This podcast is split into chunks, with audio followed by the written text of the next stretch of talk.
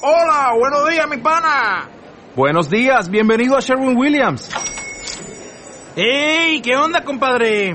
¿Qué onda? Ya tengo lista la pintura que ordenaste en el ProPlus app. Con más de 6.000 representantes en nuestras tiendas listos para atenderte en tu idioma y beneficios para contratistas que encontrarás en aliadopro.com. En Sherwin Williams somos el aliado del PRO.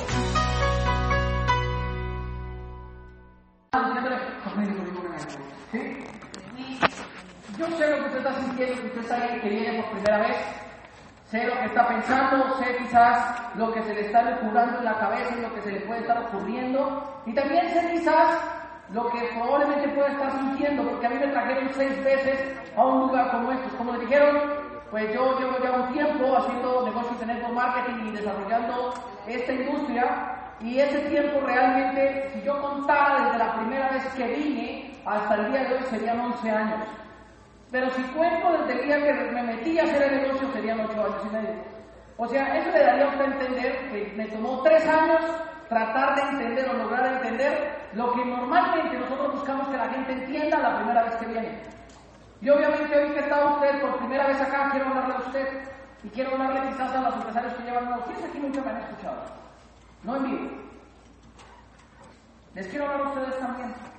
Porque de todas las veces que uno viene, yo comencé a darme cuenta que, pues había invitado seis veces y al principio yo me preguntaba, ¿por qué carajo yo no entendí la misma información cuando tenía 18 años? Porque la primera vez que vine, me sentí raro, se paró un tipo, habló, la gente se puso de pie, aplaudían, gritaban, la señora que estaba hablando se quitó el.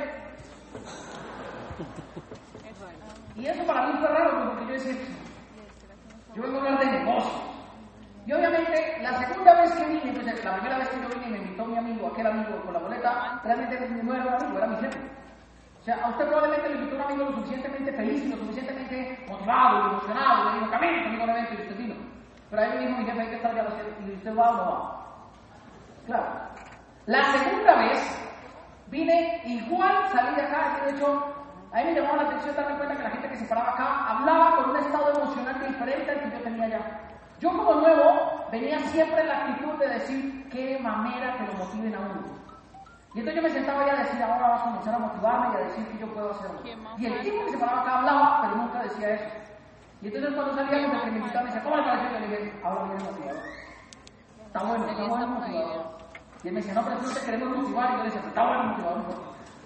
Me motivó. La segunda, la tercera, la cuarta, la quinta fueron igual.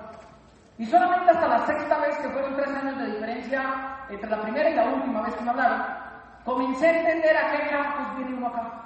Solamente hasta la sexta vez que vine comencé a entender por qué yo tenía que meterme en este negocio, yo porque tenía que conectarme con un programa educativo que me formara para desarrollar este negocio.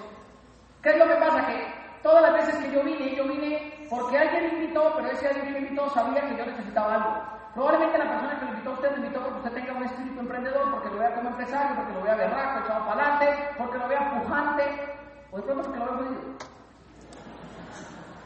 Porque hay razones por las cuales invitamos a la gente. Pero créanme que esa es la última, esa, es la última. Es la última razón por la que me invitaría a alguien que uno quiere. De todas las veces me decían, usted tú tienes una actitud violentamente conmigo y me traían así. Y yo comencé a llegar acá, pero definitivamente yo me he puesto a pensar, la información que en todas las seis veces que vine me dieron era similar. De hecho, hablaba casi lo mismo. Diferentes personas pero hablaban casi lo mismo. Pero la sexta vez me llamó más la atención. Y un día yo contándole esto a alguien me dijo, ¿y qué cambió la sexta entre la primera y la sexta vez? Que usted hizo que entendiera más. Y le dije que yo ya sabía lo que venía buscando. Por eso lo importante es que usted que está aquí nuevo como invitado, como empresario o algo, lo importante es que usted sepa qué viene buscando. Y si usted viene buscando cómo carajos hacer para que su vida cambie, su negocio crezca, pues llega al lugar correcto, porque nosotros lo que queremos hablar es de cambio. Y queremos hablar de cambio porque sí, todos nosotros acá hacemos un negocio. Pero más allá de hacer un negocio, realmente lo que hacemos es conectarnos con personas que quieren cambiar algo que en su vida no les gusta. Y obviamente para mí eso comenzó a tener sentido porque, mire, yo, yo soy un muchacho, yo soy boyacense, yo tengo, ya acabo de cumplir 30 años. ¿Por qué se ríen? Miren, los que tienen 20 me verán viejo, pero los que tienen 40 y 50 ya no es un sardinito. Acá de cumplir 30 30 años. Y en estos 30 años, obviamente, yo ya tengo una niña que va a cumplir 9. Y, y, cuando yo me pongo a pensar en todo eso, yo me doy cuenta que la diferencia real y radical que hubo entre la primera y la última vez era que yo sabía lo que estaba buscando. Yo nací en un pueblo de Boyacá y crezco en una familia que sí tuvo sus mejoras, que digo yo, pues hablando económicamente y hablando de lo que cualquier familia sueña, que es con prosperar y con sacar todos los proyectos que tiene adelante. Y mi familia sí tuvo eso, pero también me he puesto a analizar por qué mi familia mejoró cuando mejoró y por qué mi familia dejó de mejorar cuando dejó de mejorar. Nací en una familia de panaderos, mi papá hace pan, eh, mogolla, mantecado, roscones. Y mi papá aprendió a hacer eso de mis abuelos, mis abuelos lo aprendieron a hacer de mis bisabuelos. Y entonces, por ende, vengo en una familia que desde, desde pequeños y por herencia sabe mover las masas. Yo era el don de mover las masas. Y mi papá, que es en esa familia, mi papá todo el tiempo me dice, Fausto, yo quiero que usted vaya al colegio, estudie y se forme. Pero no se preocupe por un empleo porque yo le voy a montar un negocio. Miren, si su papá es panadero, ¿de qué, de qué es el negocio que le va a montar? Yo le decía, no, papá, todo bien, yo voy a montar uno.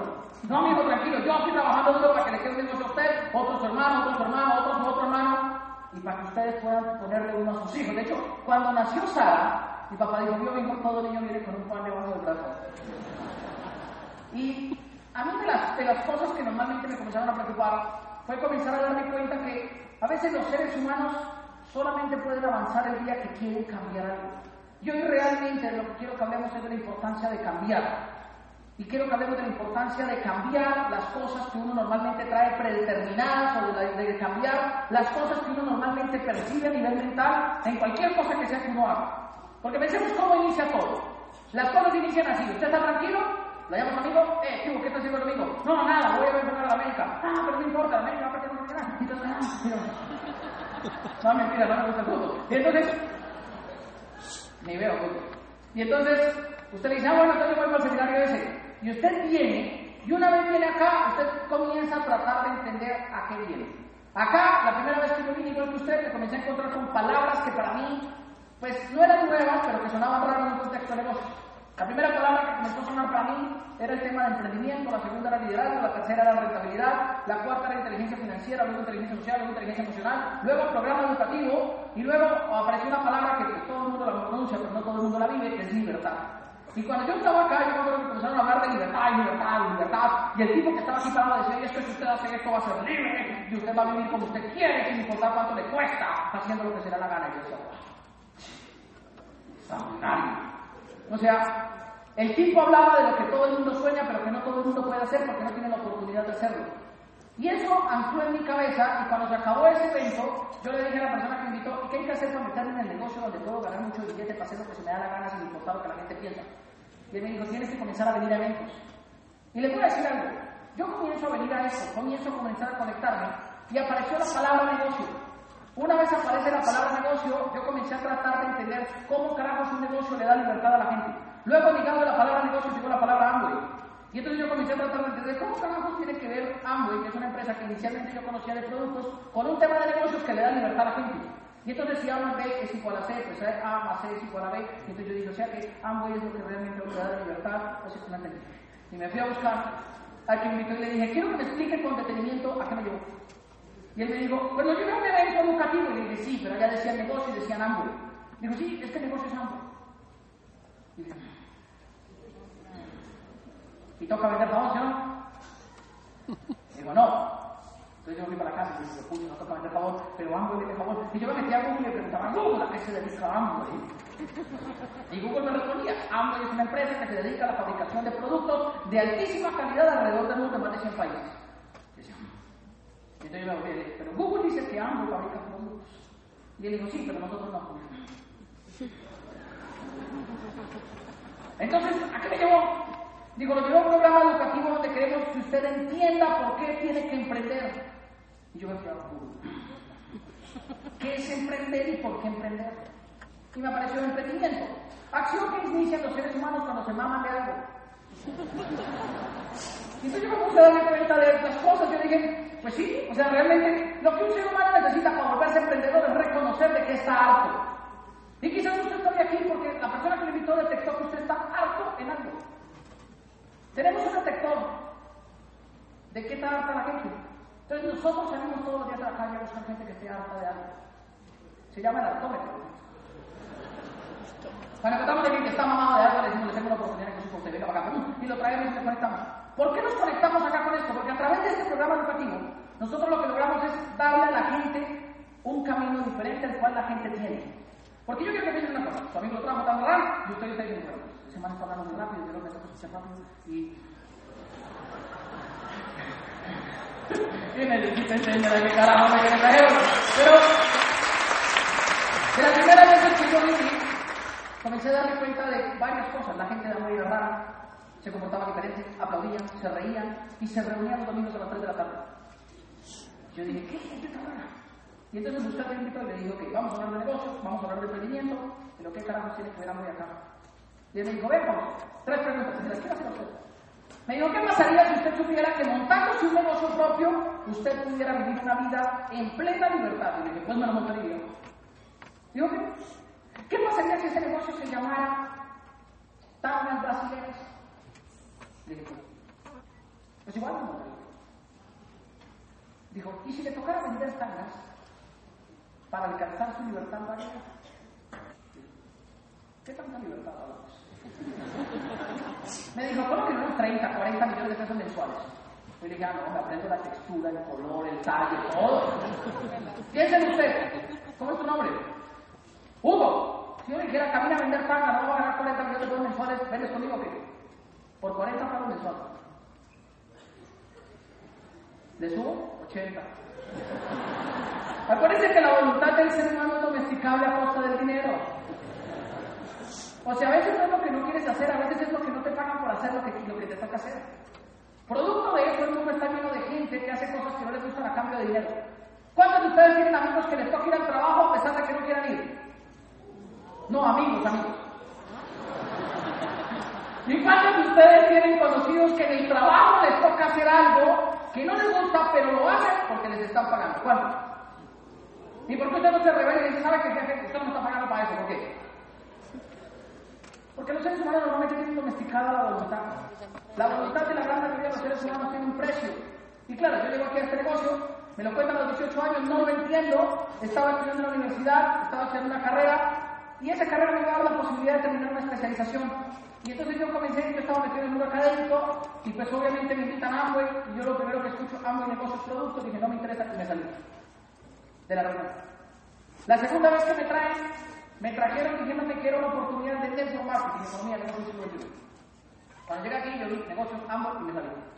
La tercera vez que vine, me trajeron diciéndome que era una oportunidad para traer productos de Estados Unidos y distribuirlos en canales de distribución interactivos.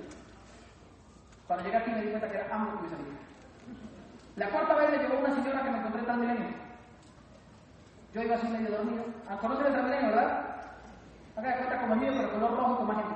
Y entonces, yo iba así dormido, la señora me toca la y me dice, joven, nada. Me dice, ¿tiene horas?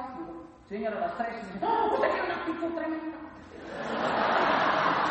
Y ahí terminé sentado ahí. Y entonces, cuando llegué acá, la señora me describió, me dijo, tengo un lugar donde gente con tu actitud nos reunimos.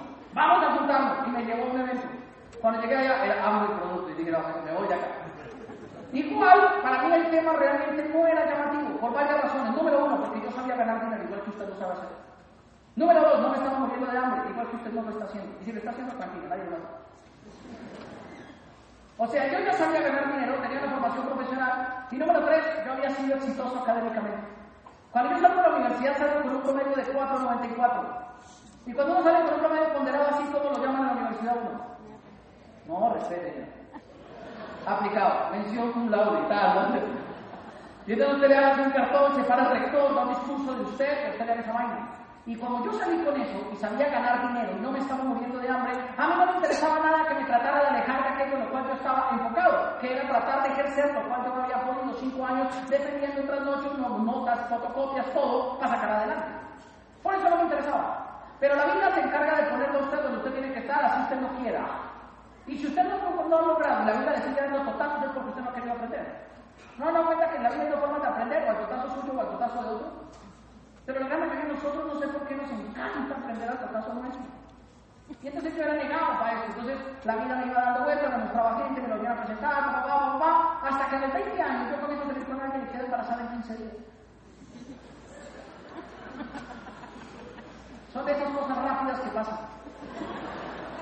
De esas cosas que usted 15 días antes no era papá, 15 días después ya papá. O sea, piense que la vida de una persona puede cambiar demasiado en 15 días.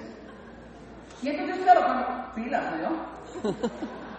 Miren, la primera vez que vi a Sebastián y a Luisa, eran amigos. Yo y los amigos, ¿ustedes eran amigos? Ah, es que ese día nos enamoramos. Todo puede pasar en unas horas. Y claro, a mí me pasó en 20 días, en, en 15 días, y me hago papá a los 20 años. Y una vez me hago papá, me puse en modo papá. O sea, a buscar plata. Y busqué quiénes me hacen papás.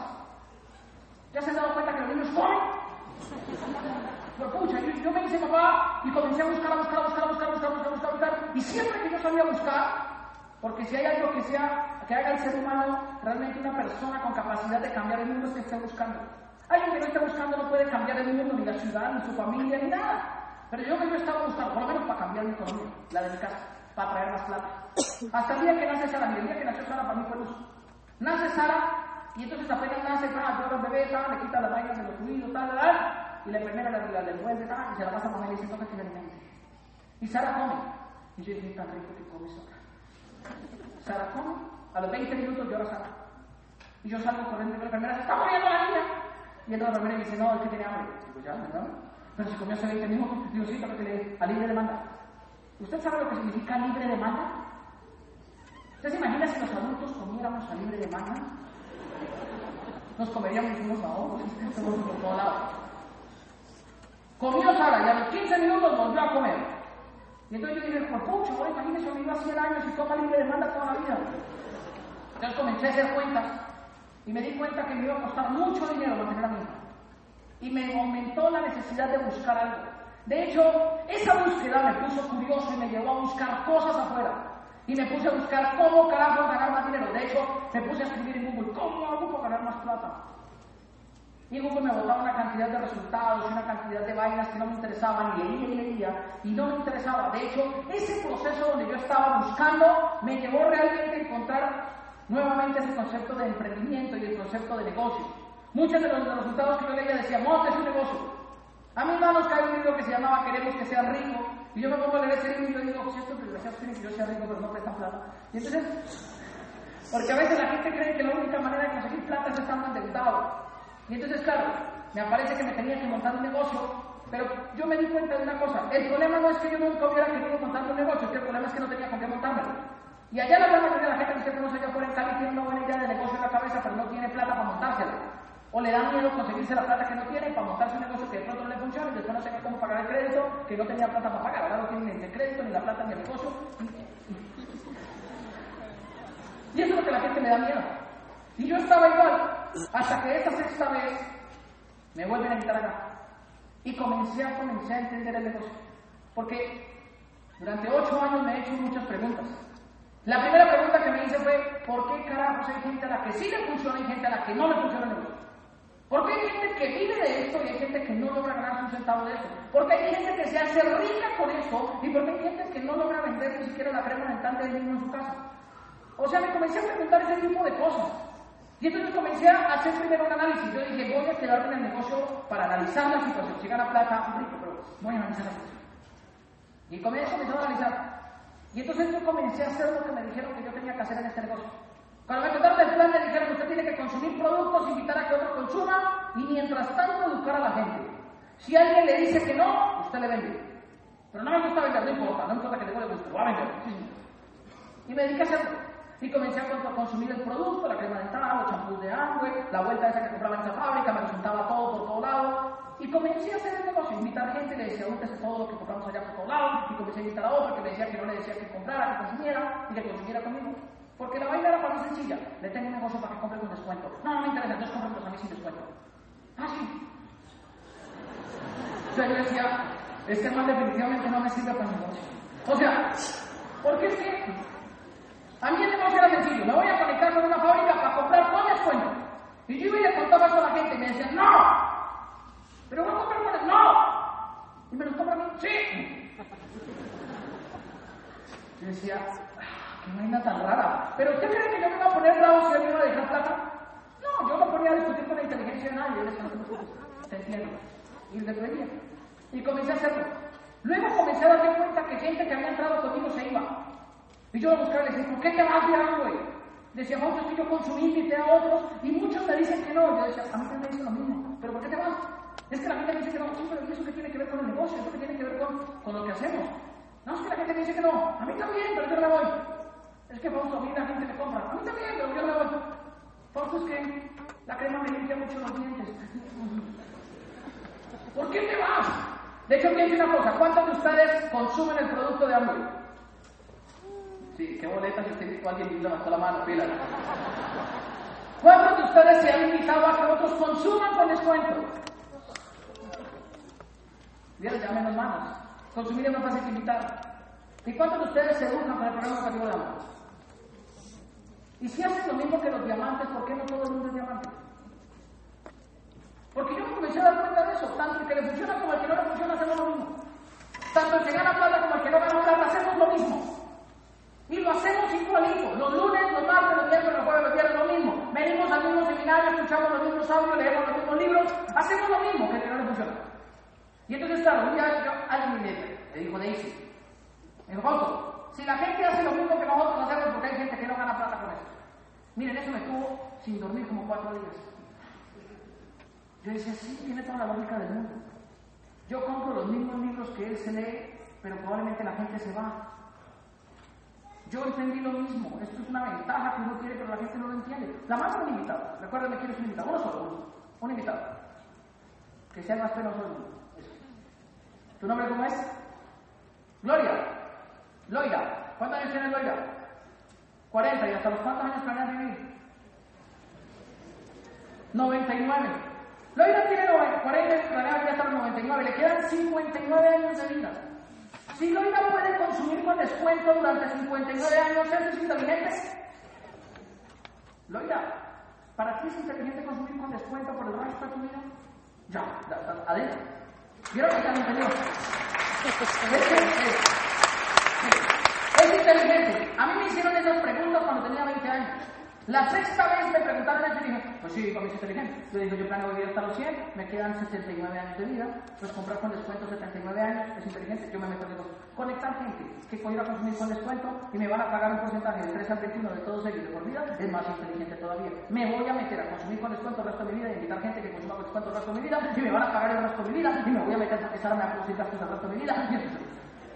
Y por eso comencé a hacerlo. Pero me llamaba la atención porque ese era mi plan. ¿Cuántos años tienes? ¿A los cuántos años te vas a morir? Te voy a convertir el consumo en ganancia, no en gasto. Porque Loira, en este momento, durante los 40 años de tu vida, ¿el consumo de tu casa es una ganancia o es un gasto? ¿Pero por qué haces eso? Es un gasto. Loira, si lo pudieras volver una ganancia durante 59 años que te quedan de vida, ¿sería buenísimo para ti? ¿Ya? Y yo ya le contaba a la gente. Yo a veces me encontraba gente de 20 que no lo entendía. Yo le decía, es que le falta consumir 80 años. No, me importa, voy a comprarte a ti. Pero si después durante 80 años, no importa te lo voy a comprar a ti. Yo decía, no. Algo le pasó a este ¿cómo pasó en la universidad?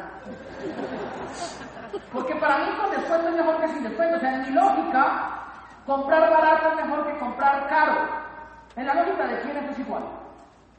Y entonces, ¿por qué la gente cree que no se mete en negocio? Yo decía, pero carajo, porque básicamente la gente no entiende. Llévese eso, la gente no entiende lo mismo que usted entiende. Yo a veces me encontraba gente de 30 y lo entendían, gente de 40 y lo entendía. Un día le fui a contar el negocio a la señora y le dije, ¿cuántos años tienes tú? Y me dice 70. Le digo, me que apurar contigo. Y comencé a ayudar a la señora a consumir con descuento. Porque es un tema de entenderlo. Aquí en el negocio el problema no es lo que haces, porque todos hacen lo mismo que tú haces.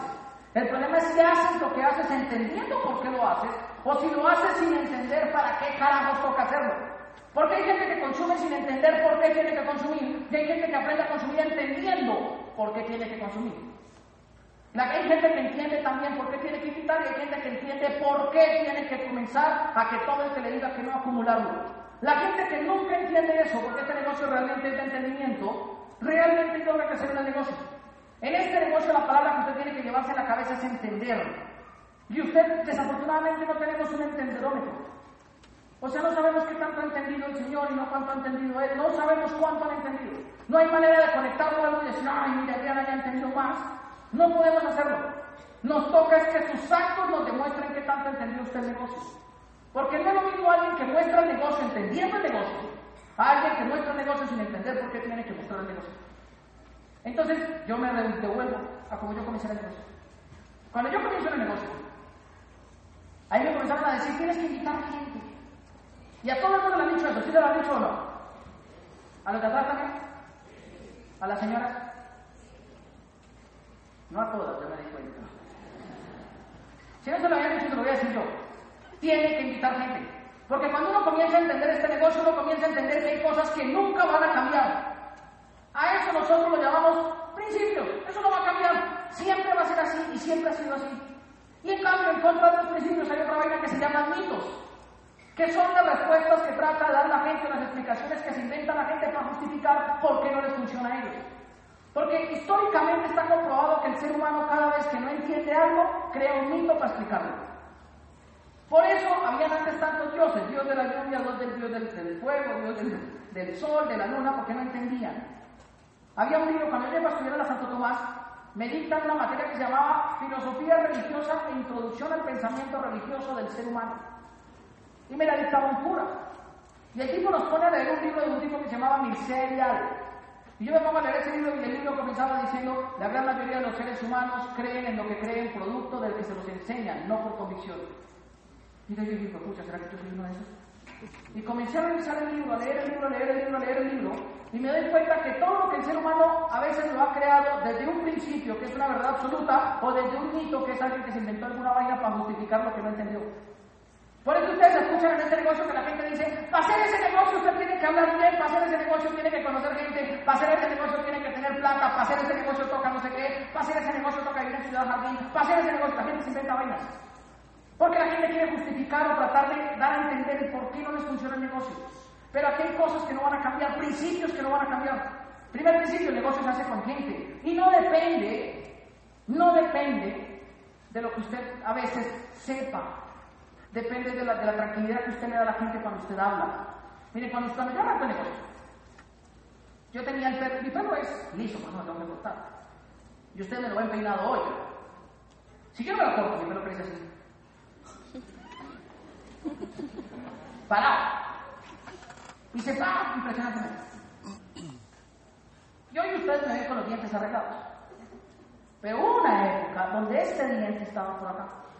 Y este acá Tenía más que el piñón de una bicicleta. Y tenía marcas de la juventud. Esos que salen así rojitos y que no les molestan la piel. Y era, en esa época era bajito. No era tan alto como hoy en día. Medía, creo que le, como unos 62 o unos 60. Porque yo fui de desarrollo tardío. O yo cuando salí de grado 11 medía unos 50. Eso no tiene nada de malo, señor. Yo comencé a crecer. Y yo cuando entré empecé era más bajito, pero entonces imagínense cómo me veía yo. Y entonces me dicen, el negocio es de gente. Y tienes que medir tu influencia. Y salgo yo a invitar gente. Y lo primero que me dicen es, tienen que invitar a su familia. Pues yo reuní mi familia, le dije, hable de invite a su familia. Yo reuní mis tíos y tal, todo el tema. Y a mí me mostraron el plan con un tablero diciéndome, este, esta bola eres tú, invitas a seis que, que son otros, y esos invitan a otros, y ya. Y pues yo reuní mi familia, saqué un tablero, le mostré las bolas, le dije, muchachos, ¿cómo ustedes? Vamos a seis, bla, bla, bla, bla, bla. ¿Y cuántos creen que se metieron en mi familia? Ninguno. Buscando a le dije, ninguno se metió. Me dijo, Pablo, con su familia, depende de cómo usted haya sido, al principio no se mete. Le dije, ¿por qué? Digo, su familia es la única que conoce su nivel de mediocridad. Le dije, ¿cómo así? Digo, piense, ¿cuántas cosas ha iniciado que no ha terminado? Le dije, ah, hartas. ¿Y cuántas cosas ha prometido que no dije, ah, más. Digo, por eso no se meten. ¿Y entonces qué hago? Invita a sus amigos. Y fui a la universidad, le dije al decano, présteme por favor el auditorio de 120 personas. Voy a cambiarle la historia a la universidad. Reuní 120 amigos, invitación. Muchachos, vamos a hablar de la nueva economía. Los profesionales de Colombia se están jodiendo. El sistema pensional se quebró. Vamos a crear una revolución de profesionales. Los reuní, saqué el tablero, le mostré las cosas y le dije, échale ojo que el que lo entienda será una mente brillante. Esto es usted, compra con descuento el resto de su vida, invita a gente que invite, consuma con descuento el resto de su vida y nos paga de años. ¿Cuántos se meten? ¿Cuántos gente se metieron? Ninguno, yo le dije, ninguno se metió. Mi me dijo, tus amigos, depende como usted haya sido, tampoco se metió. Le dije, ¿por qué no? Digo, piense, ¿a cuántos de sus amigos? Ellos conocen sus miserias. ¿A cuántos les han pedido plata prestada? Le dije, ¡ah! ¿Y a cuántos todavía les debe? Le dije, ¡ah! Y le dijo, por eso no se le mete la tristeza. ¿Y entonces qué hago? Y digo, Paulo, es que el negocio refleja lo que el ser humano es. Si es confiable, la gente se le va a meter. Si es una persona que ha acumulado éxitos, la gente se le va a meter. Y le dije, si están jodidos como yo. Digo, pues le toca comenzar a acumular éxitos. Por eso para la gente que está entrando en el negocio, lo importante es que comiencen a acumular historias de éxito apenas se meten. Y por eso es importante que un nuevo llegue al 9, que llegue al 12, que llegue al 15 y lo comience a contarle a todo el mundo. Llegué al 9, ¿qué es eso? También con seminario que yo le cuenta. Y usted lo trae. Y él va a entender acá por qué es diferente que usted sea 9. Y él va a decir, ay, amigo, tiene resultados. Porque el problema mío era que, pues mis amigos no se metían conmigo por eso. Todo lo que yo había hecho lo había hecho en deporte. Y yo no estudiaba con gente del deporte. O sea, yo todo lo que hice hice en un equipo de natación y ninguno de ellos fue conmigo a la universidad. Entonces yo no le pude a nadie de ellos. Y yo, pues, mi pelo así, mis dientes así. Y digo, mi pero entonces ya se me acabó la gente. ¿A cuántos de ustedes han dicho se me acabó la gente? ¿A yo le dije, se me acabó la gente y me dijo, pues ahora sí comenzó el negocio. Es hora de que comiences. Y me dio un libro que se llama Cómo ganar amigos y influir sobre las personas. Y me dice, lee este libro y vas a conseguir amigos y más gente. Porque el principio elemental es que hay que conseguir. Eso nunca va a cambiar.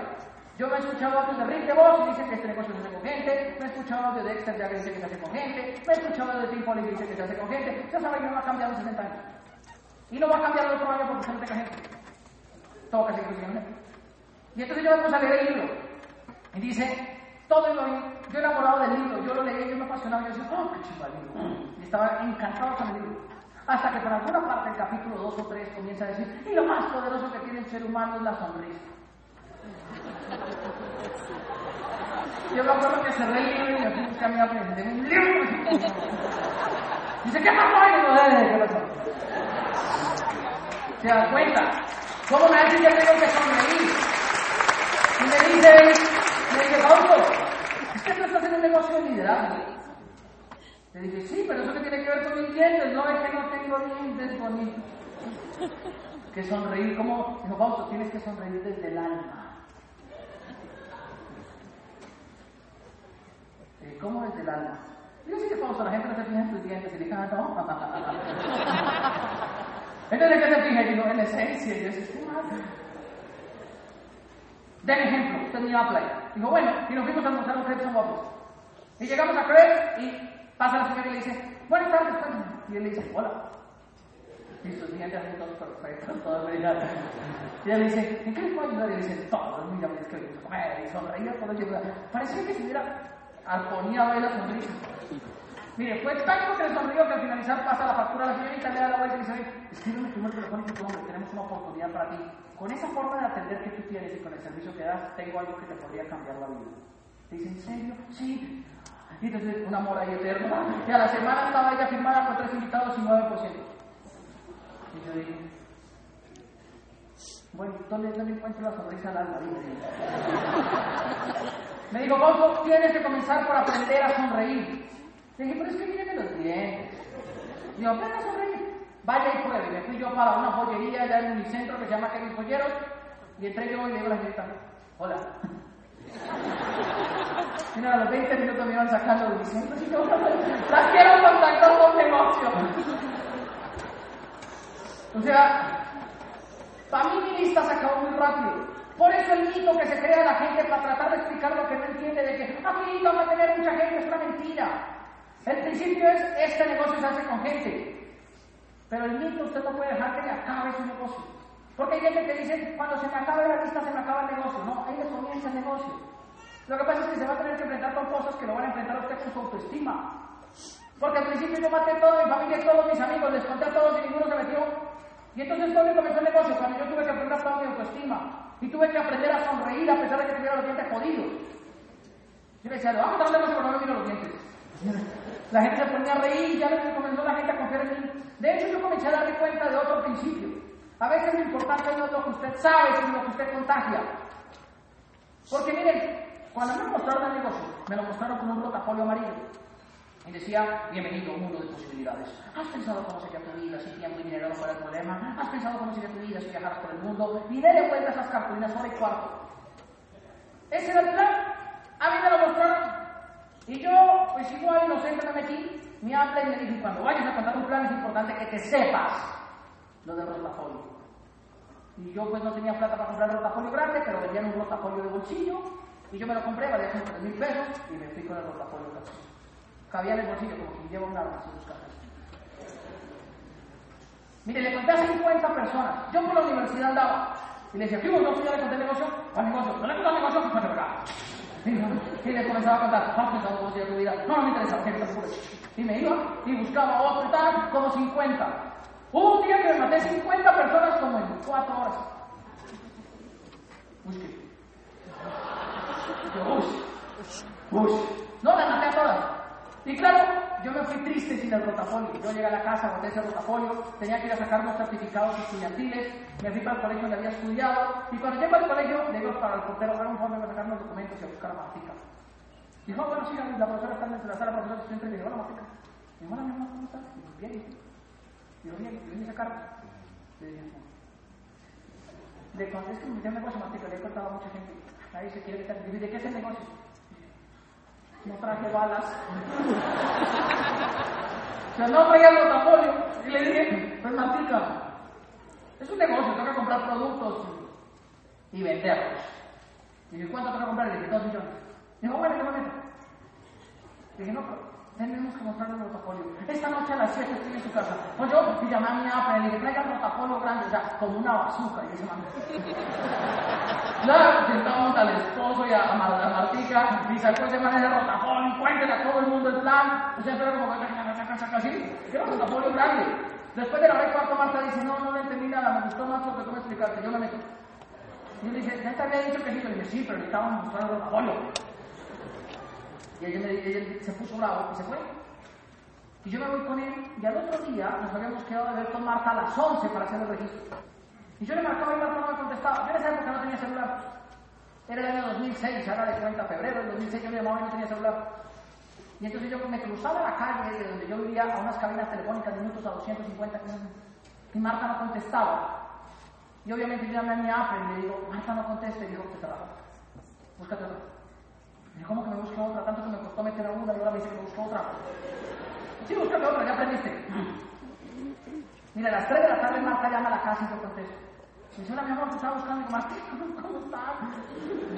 Digo, bien, amor, que esta mañana, disculpa, es que dejé el celular en la casa. ¿Te acuerdas de los Nokia 1100, 51 y 5, 5200? Dejé el celular en la casa, me da miedo que me lo robaran. Y le dije, sí, Martica, estoy en celular, hay que tener cuidado en la calle. Pero no te preocupes, digo, yo ya fui a la tienda. Yo pregunté cómo hacía para meterme debajo tuyo, ya me dieron tu código y yo me metí ya. Le ¿cómo que te metiste? Y dijo, sí, yo compré los dos millones que me dijiste. ¿Cómo que compraste los dos millones? Digo, sí, yo confío en ti. Esa palabra cambió todo para mí. Dijo, yo confío en ti. Y yo llamé a mi Apple y le dije, Marta compró productos y no es imposible, Fausto. Le dije, ¿por qué? Dijo, si la gente a la que le mostramos a veces el rotafolio no compra, ¿cómo Marta va a comprar? Dije, no sé, Marta compró. Dijo, tienes que volver a llamar. Y le ya mañana la llamo porque esta tarde. Al otro día la llamo como a la una tarde, porque ella era profesora. Digo, Martina, ¿qué hubo? Y me dice, yo, mi amor, estoy saliendo de la tienda. Le dije, ¿cuál tienda? Dice, la llamo. Llamé a Betty y Betty se metió. Le dije, ¿cuál Betty? Digo, Betty, la profesora social. Le dije, ¿cómo que se metió? Digo, sí, yo le dije que íbamos a vender mercancía y que tú me dijiste que me metiera con dos millones y ella te otros dos millones. Marta, y el rotafolio. Usted me está mostrando el rotafolio, Marta. Digo, ¿cuál rotafolio? Le dije, yo no entiendo nada de ese rotafolio. A mí me más como usted. Llamé a mi Apple. ¿Qué hago con Marta? Señora, quiere hacer lo que se le da la gana. Está control. Y me dijo, vamos a ver, joven, déjeme llamarla una semana. Y verá que la necesidad la hará volver. Una semana sin llamarla. La semana me llama y me dice, mi amor, que estaba necesitando. Y digo, che, funcionó la estrategia de habla. Digo, cuéntame, Martica, ¿en qué te puedo ayudar? Mi amor, es imagínate, yo llamé a mi hermana y le di el plan por teléfono, en Barranquilla. Y se metió. Que llamó a mi hermana en Cúcuta, que se metió, que llamó a mi hermana en Ibagué, que se metió, que llamaron a mi primo en Bogotá, que se metió, que metieron a la chavita, que mi mamá, que metieron a mi hijo. Y yo le dije, Martica, espera. Despacio, dijo, no, y no es todo. Betty metió a Janet, que metió a Estela. Ya somos 14, ¿qué hacemos ahora? Llamé a mi hija Marta está descontrolada. A mí me preocupaba una cosa. Me preocupaba negocio. Pero le puedo decir la verdad, a veces no importa cuánto sepas, a veces lo que importa es que hagas a pesar de que no sepas, pero que lo hagas conectando con la gente, que lo hagas transmitiéndole a la gente, que lo hagas haciéndole sentir o confianza o tranquilidad o seguridad. Porque Marta me lo dijo, yo confío en ti y los seres humanos evolutivamente buscamos cosas que nos hagan sentir tranquilos, seguros o confiados. Es lo que nos atrapa el cerebro humano, la tranquilidad, la confianza y la seguridad.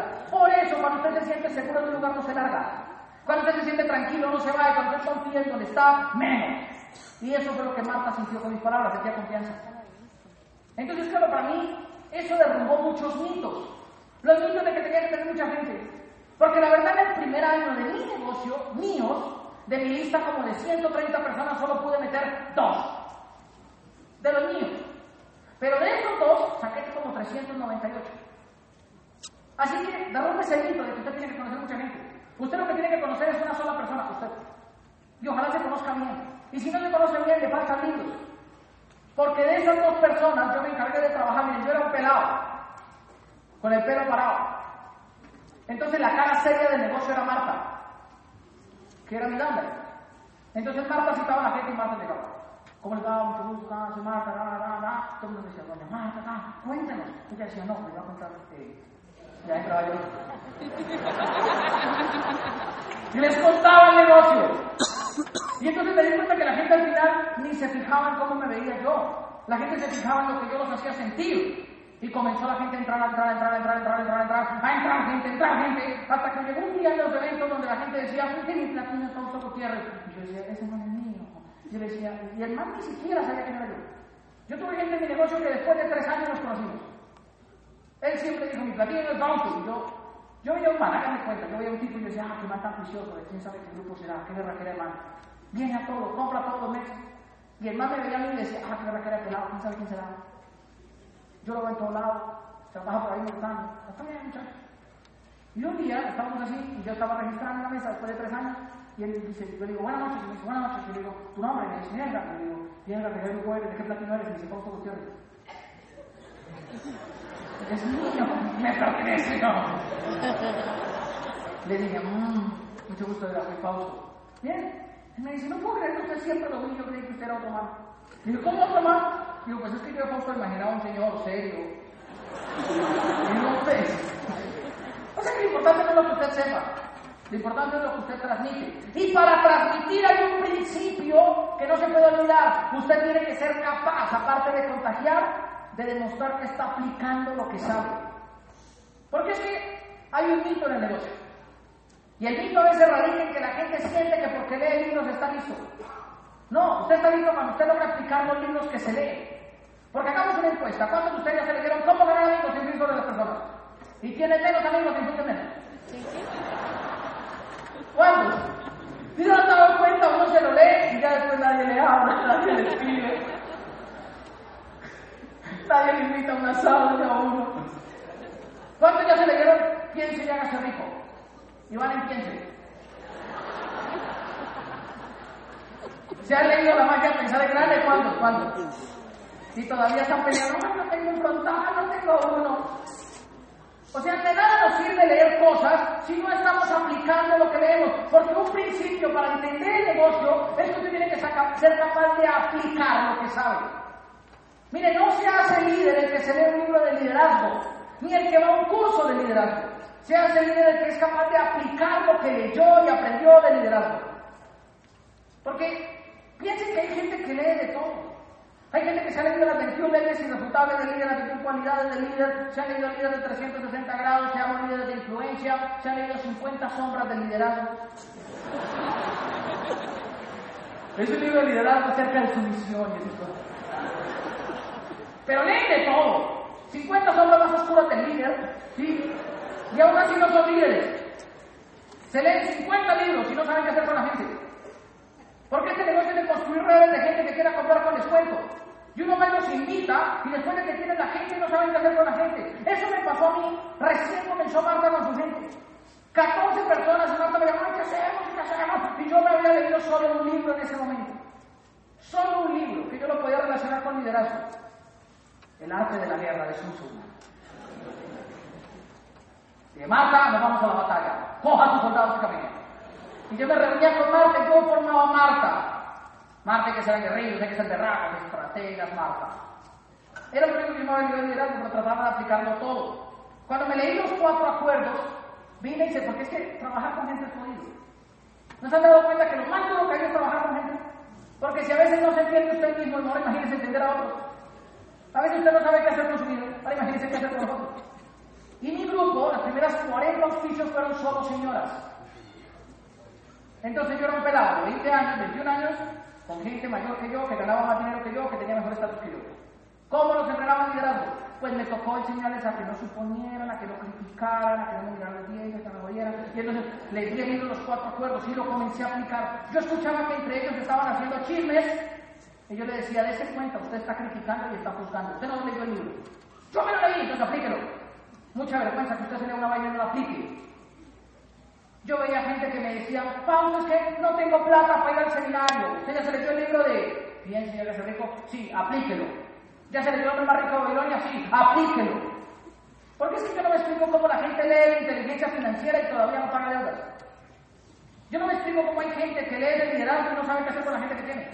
Yo no me explico cómo hay gente que lee de inteligencia social y le da mal genio que alguien no haga algo. Y son principios que usted tiene que entender. A la gente a la que nos funciona el negocio, nos funciona porque hacemos el negocio basado en principios, en verdades absolutas, no en suposiciones para tratar de justificar lo que no entendemos. Porque mientras la gente no entienda esto, se la pasa tratando de justificar. Hay gente que me dice, es que a usted le funciona porque funciona tan rápido, usted parece un lebrero y enreda cualquier persona. Esto es un mito. Porque yo solamente hago así cuando estoy la boca. ¿Ustedes imaginan que yo así todos los días abajo de la tarima? Y le dijera a todo el mundo, no, no, no te digo. No, no te digo, aburridísimo vivir conmigo. Esta mañana estaba con, con, las personas que me estaban ayudando y me dicen, pero usted más calmado cuando estaba Yo pensé que usted hacía chistes ahora. Le digo, es que una cosa es lo que, lo que soy producto del programa educativo acá y otra cosa es lo que soy producto del programa educativo cuando trabajo con la gente. Porque es que tenemos que aprender a verlo. Usted no puede andar justificando lo que no entiende con historias que se está inventando, o si no eso le va a hacer daño a la gente. Ahí me dijeron, hay que consumir, hay gente que no consume y se inventa un mito para no consumir. Y eso es un principio, hay que consumir. Otro principio fundamental, el negocio consiste en mover volumen. Así sea que usted se lo consuma o que usted lo venda con los clientes, pero el negocio consiste en mover volumen. Hay un mito que trata de derrumbar este principio. Y el mito es, es que yo no sirvo para vender. ¿A cuánto les han dicho que han de ventas? ¿A cuánto les han dicho, uy, qué vergüenza, le tocó meterse eso para ponerse a? ¿A cuánto? ¿Y cómo se siente uno cuando uno le dicen eso? ¿Bien o mal? ¿Cómo se siente usted? ¿Bien o mal? Tranquilo, sáquenlo. Déjalo subir. Miren, eso no hace sentir bien a nadie. Porque usted se mete al negocio entendiendo una cosa y la gente afuera lo critica entendiendo otra. El problema es suyo, que usted se deja afectar por lo que la gente opina. Porque cuando usted entiende los principios del negocio, usted realmente no deja que nada ni que nadie le destruya lo que usted entiende. ¿Qué es lo que pasa? Que es que el entender el negocio o el meterse en, en los mitos del negocio básicamente está determinado por los círculos en los que usted se mueve. Hay dos círculos, el círculo de la influencia o los círculos de la aceptación. Usted puede vivir en un círculo donde usted influye con lo que hace o puede vivir en un círculo donde usted busca que todo el mundo acepte lo que usted hace. El círculo de la influencia es aquel círculo donde se meten los seres humanos y comienzan a influirse a sí mismos para cambiar su propia vida. Y luego mejoran e influyen y comienzan a cambiar la vida de su pareja. Luego mejoran e influyen para cambiar la vida de su familia. Luego mejoran e influyen para cambiar la vida de la gente del barrio. Luego mejoran e influyen para cambiar la, gente, de la vida de la gente de la ciudad. Luego mejoran e influyen para cambiar la vida de la gente de un país. Esos son los líderes que están metidos en un grupo, en un círculo de influencia. Pero la gran mayoría de la gente de afuera, como no rige su vida por principios y no está metida en un círculo de influencia, se meten en un círculo de aceptación. Y es al revés. Primero comienzan a querer gustarle a toda la ciudad. Por eso se compran una casa en el sector que le guste la ciudad, no se, se pueda pagar. Luego comienzan a tratar de gustarle al barrio en el cual vive. Por eso tratan de decorar la casa a pesar de que estén jodidos. Y sacan créditos y todo el tema. Luego tratan de comenzar a gustarle a la gente de la familia. Por eso hacen cosas para que la gente de la familia los acepte y los apruebe. Luego hacen cosas para tratar de que la pareja los acepte y los apruebe. Y luego hacen cosas, por último, para ellos aprobarse a sí mismos. La gente a veces tiene una enfermedad Y la enfermedad es que como no están metidos en un círculo de formación e influencia, terminan metidos en un círculo de aceptación. Terminan haciendo cosas para que otros los aprueben. ¿No se dan cuenta que hay gente que antes de hacer las cosas va y dice a otro, oiga, voy a hacer esto? Y si el otro le dice que no, pone renuncia.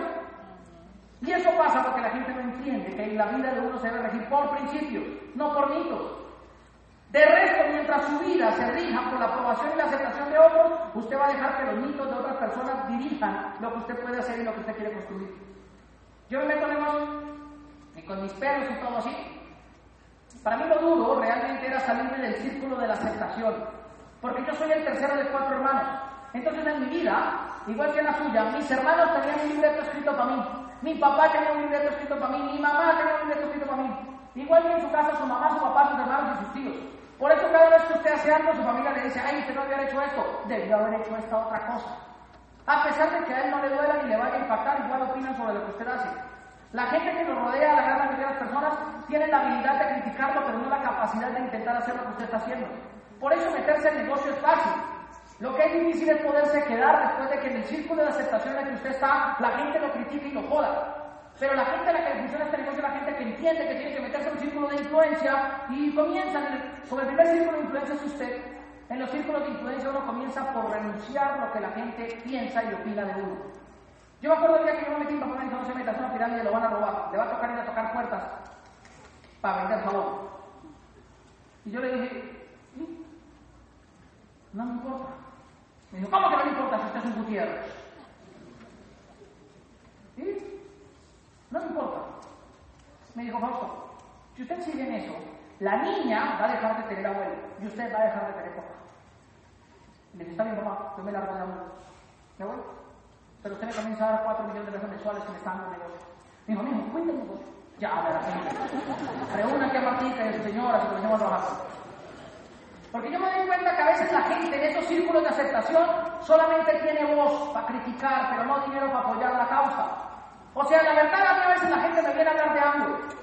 Y cuando vienen a hablar me dicen, ¡ah, no! Yo los escucho. Yo le digo, ¿tú qué es lo que eres? ¡Abogado! Yo le digo, yo nunca me meto con su derecho, entonces usted puede que me con mi negocio. No, es que su negocio no es serio. ¿Perdón? Mira, te voy a decir una cosa. Ni yo para allá, ni tú para acá. Porque yo ni idea de derecho y tú ni idea de hambre. ¿Cómo dices eso? Yo nunca me leí un libro de derecho penal, ni derecho comercial, ni ningún derecho, por la espalda, nada de derecho. Y como ustedes no han leído nada de lo que yo me he leído, pues no. Cuando comencé a hacer eso, la gente se molestaba. Me decían, pero qué brusco es usted. Y entonces un día yo comencé a encontrarme gente, cambié esa estrategia. Y la gente aparecía y me decía, ¿tú sigues en hambre? Me decía, ¿me vas a hablar algo mal de hambre? Y me pagas 100 mil pesos por lo que voy a decir de lo que Me decía, ¿pero cómo le voy a pagar por eso? Yo le decía, porque es que lo que usted va a decir lo va a decir sin fundamento. En cambio, lo que yo lo hago, lo hago porque entiendo lo que lo estoy haciendo. Así que si usted está como nuevo, le voy a dar un consejo, no se deje robar la ilusión de cambiar su vida con este negocio. Porque gente que pueda hablar de un círculo de aceptación, cualquier cantidad de gente, pero gente que le pueda hablar de un círculo de influencia muy poquitos. Y como el negocio consiste en entender, usted tiene que enfocar en tratar y en pelear, porque mucha gente entienda por qué carajo usted está haciendo eso. De hecho, con que usted lo entienda, comienza todo. Porque cuando usted comienza a entender por qué consumir con descuento, y comienza a entenderlo así como tú lo entendiste, Loira, ¿verdad? Y comienza a entenderlo, a entenderlo, a entenderlo, y Loira logra contagiar a alguien de su casa y le dice, metas un negocio que está buenísimo para que compre con descuento el resto de su vida. Es Loira ya logra influir a alguien. Porque si uno piensa en liderazgo, liderazgo es hacer que otras personas, lograr influir a otras personas para que cambien la forma de pensar o de actuar, basados en lo que yo reflejo en mis acciones. El problema de la gente es cuando usted no logra ni influenciar a nadie, ni para que piense, ni para que actúe diferente. Y ahí es donde se jode todo el proceso. Pero Loira se comienza a educar y a conectar y a conectar y a conectar. Y después de que se conecta y se educa, logra cambiarle la mentalidad, si sea la hija. Y la hija dice, ay, sí, me gustó, vamos a hacer el negocio. Y comienzan ellos todos a conectar a más gente, a más gente, inicialmente será la familia y ¡pum! ya influyeron a la familia. Porque están siguiendo los principios. Es un negocio de gente, es un negocio básicamente donde tenemos como el volumen, es un negocio donde es más importante lo que se contagia que lo que se sabe. Y cuando uno comienza a hacer eso, llega un día donde impacta la ciudad y aparece que compra un teatro y logra que la ciudad de usted. Porque eso es la influencia. Eso es el verdadero liderazgo. Así que si usted está acá, usted no se deja robar los sueños. Porque hay gente que lo quiere sacar por montones. Pero por montones. Pero no deje que nadie que no le esté pagando por las opiniones de él se la dé. Nadie. Porque si uno piensa el negocio desde un punto de vista meramente teórico es sencillo. Pero si uno mira el negocio desde un punto de vista meramente práctico, lo que hace que el negocio tan sencillo funcione para unos es la capacidad que la gente tiene de no necesitar que nadie venga a aceptarle o a aprobarle lo que la gente está haciendo. Y ahí es donde comienza todo el nuevo asunto. Yo comienzo a meter a marca, comienza a crecer el equipo y en el primer año de esas 400 personas me produce a mí una ganancia. Y esa ganancia, pues una ganancia económica bacana. Me hice platino fundador y rubí fundador. Y pues obviamente los cheques llegaban a la casa. Y por alguna razón cuando la gente lo ve ganando plata a usted, cambia el círculo de aceptación y la gente comienza a dejarse influenciar.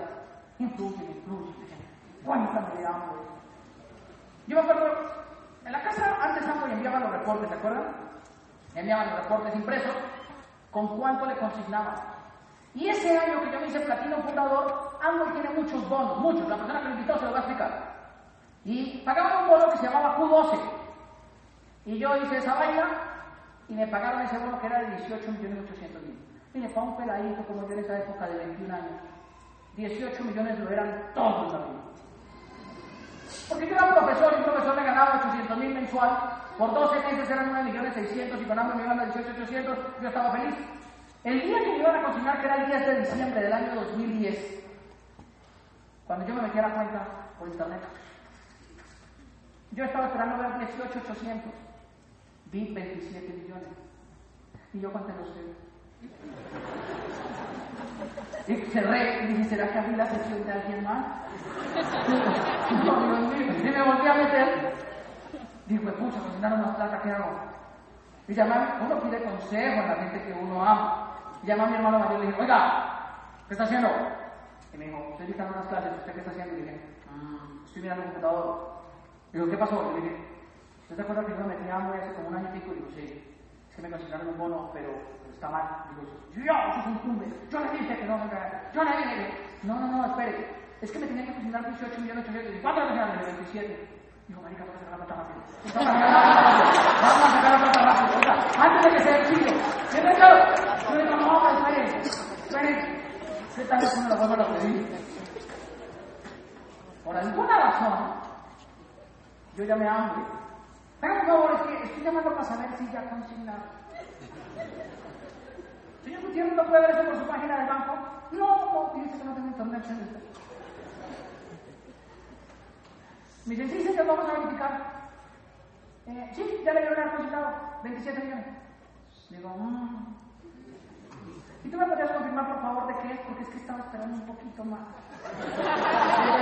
Ella me quería decir, tanto del bono, tanto de no sé qué, tanto de no sé cuánto. Cuando yo me di cuenta que era el billete, le dije, hermano, ahora sí lo quiero meterlo, camino que eso es mío. Miren, por alguna razón, cuando usted le funciona, la gente pasa del círculo de la aceptación al círculo de la influencia. Los extractos llegaron simultáneamente a los tres días a la casa. Yo le dije nada a mi papá, yo no fui me retiré la plata, porque me daba miedo tener la plata en el banco. Fui y la retiré, la metí así en paquete de bolsa, Ziploc, y me la llevé para la casa. La... Nunca había tenido 27 millones. Los debía todos, porque los quería tener unos días. Dormía con ellos y todo. Fíjense usted que a usted le sobraron 27 millones, a mí me sobraron a los 21 años. Y le llegó el extracto a la casa y le dije a mi hermano, no le puedo decir nada a mi papá. Pero a partir de ahí mi hermano ya me hacía ojitos. Ya me dice, hermano, me va a hablar del negocio, favor. Después de que jodió tanto. Cuando llegó el extracto, mi papá vio un papel de ambos y lo rompió. La primera vez que mi papá rompió ese papel, el extracto decía 52 mil pesos. Ese fue mi primer cheque en hambre, 52 mil pesos. Ese día que sacó el extracto, cerró el extracto, llamó a mi hermano y le dijo, toca que vaya con las reuniones esos zapatos para ver si no se está traqueteando. Toca tener cuidado con tu hermano. Hay que proteger a tu hermano, a ver con qué gente se está juntando. Mi hermano me dice, mi papá me mandó la misión de protegerlo, yo voy a ir con las reuniones. Mi hermano vino diciendo que me tenía que proteger. Salió de ahí y me dijo, usted no explica bien las cosas. Es que usted no explica bien. ¿por qué no lo explica bien? Costo de breve. Hay que consumir con, con descuento, invitar a comer con descuento y los pagan. Yo me quedé pensando y dije, conclusión, el coeficiente intelectual de la gente aumenta cuando ve dinero en manos de otros. Punto. O sea, y yo dije, no puede ser. Hay que entendido. O sea, cuando la gente está haciendo rico, ahí sí entienden lo que antes no habían entendido. Principio elemental. mental. Quédese hasta que su resultado produzca envidia en la gente que lo rodea y lo tengan que venir a buscar para meterse en el. Quédese. Porque miren, Loida se mete, tiene 40 años, le quedan 59 años por comprar con descuento. Y compra con descuento, y invita gente, invita gente, invita gente. Y pensemos en el peor panorama de Loira. A los 99 años en su lecho de muerte, Loira está así. No logró auspiciar a nadie, Loira está así. Y le dicen, ¿cómo te sientes? Y ella en su último aliento dice, ah, por lo menos consumí con descuento. Ah, mi hermano. Nos vemos en Chao, gracias.